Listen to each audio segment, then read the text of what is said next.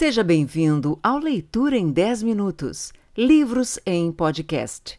Não esqueça de inscrever-se no canal, avaliar e compartilhar. Promessa feita aos justos e exortação contra os pecadores. Capítulo 104 Juro-vos, ó justos, que no céu os anjos da Divina Majestade lembram-se de vós com benevolência. Vossos nomes estão escritos junto à glória do Altíssimo. Tende confiança.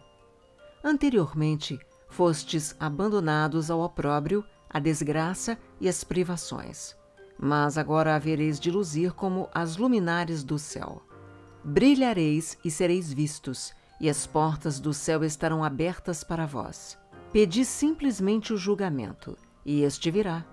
Pois as vossas tribulações serão convertidas no castigo dos chefes e de todos os ajudantes dos vossos saqueadores. Aguardai e não desisti da vossa esperança, pois sereis contemplados com uma grande alegria, como os anjos do céu. Que deveis fazer? Não necessitareis esconder-vos no grande dia do juízo, pois não serão encontrados como os pecadores. O julgamento eterno ficará longe de vós por todas as gerações do mundo. Não temais, ó justos, quando virdes os pecadores crescendo forte e prosperando em seus caminhos.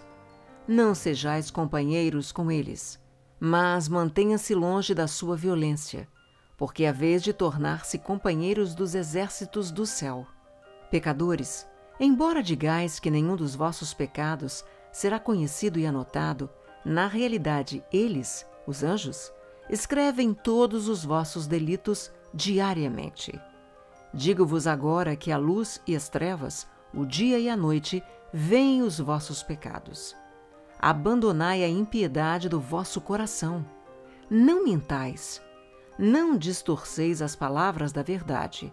Não desvirtueis com mentiras as palavras do Santo e Altíssimo. Afastai-vos da adoração dos vossos ídolos, pois todas as vossas falsidades e enganos não conduzem de forma alguma à retidão, mas sim a um grande pecado. Conheço também o segredo de que muitos pecadores modificam e distorcem de várias formas as palavras da verdade. Intercalam dizeres corruptos e mentirosos, introduzem grandes falácias e escrevem livros sobre os seus próprios pensamentos.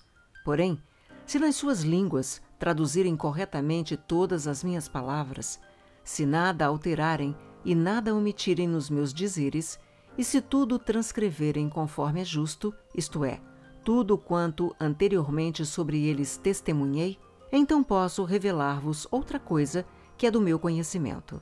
Os livros serão entregues aos justos e aos sábios, aos quais proporcionarão muito contentamento, por causa da honestidade e da sabedoria.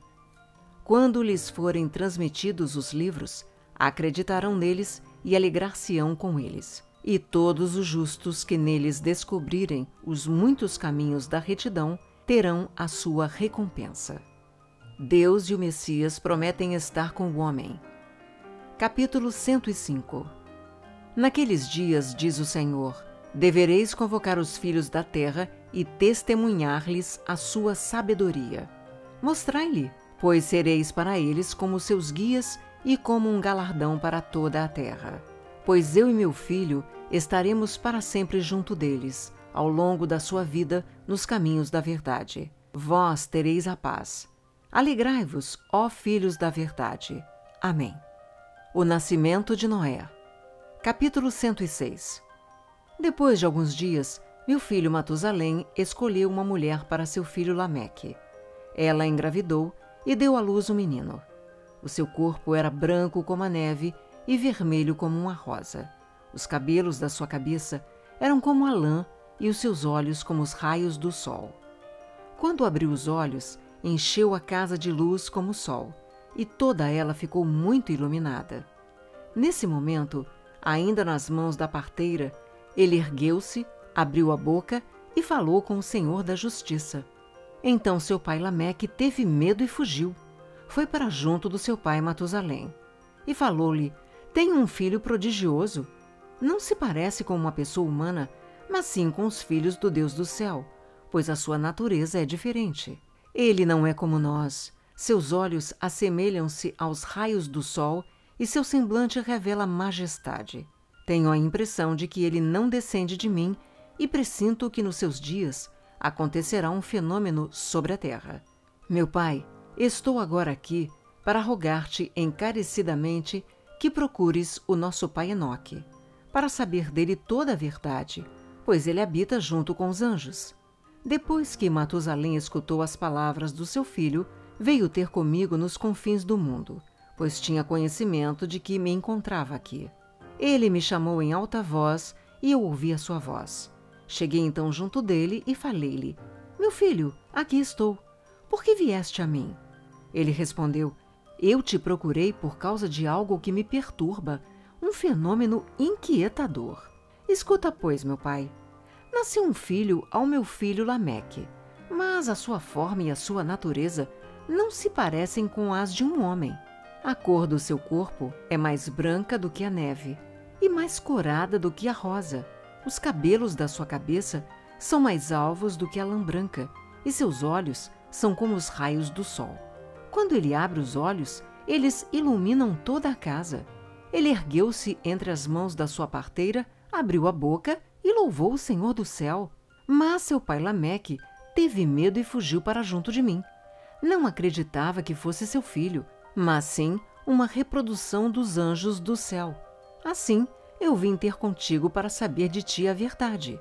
Então eu, Enoque, respondi e falei-lhe: O Senhor deseja criar algo de novo sobre a terra.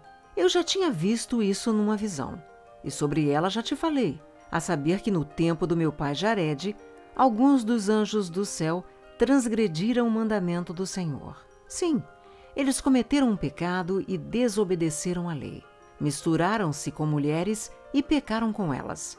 Casaram-se com algumas delas e geraram filhos. Virá agora uma grande destruição sobre toda a terra. Acontecerá um dilúvio e imensa ruína por todo um ano. Esse filho que vos nasceu será resguardado sobre a terra, e com ele salvar-se-ão os seus três filhos.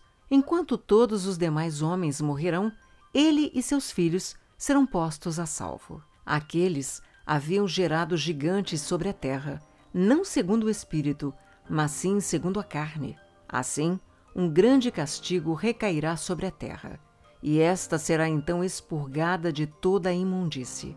Dize, porém, ao teu filho Lameque que o recém-nascido é realmente seu filho, e ele lhe deu o nome de Noé, pois ele restará e com seus filhos se salvará da destruição que acontecerá sobre a terra inteira, por causa de todos os pecados e de toda a impiedade praticada nos seus dias na terra. Em tempos posteriores, o pecado será ainda maior do que aquele primeiro que foi cometido sobre a terra. Pois eu conheço os segredos dos santos. O Senhor revelou-os para mim. Eu os li nas tábuas divinas. Não esqueça de inscrever-se no canal avaliar e compartilhar.